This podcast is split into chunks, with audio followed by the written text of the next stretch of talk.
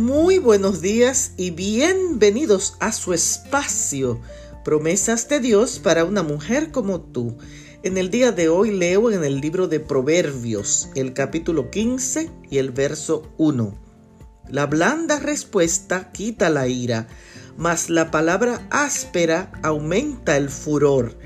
Si alguien te habla mal y viene con actitud ofensiva, es seguro que estamos tentados a reaccionar con enojo y a ser duros al responder.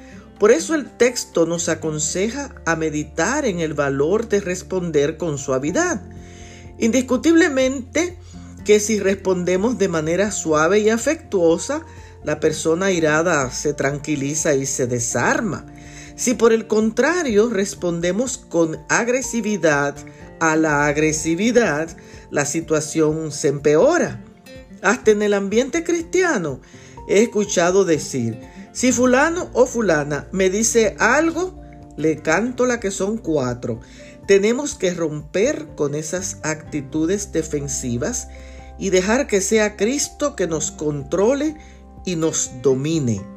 Perdona a quien te ofendió y te humilló. Pídele a Dios hoy que te ayude a tener un trato amable y una respuesta agradable ante cualquier situación. Bendiciones.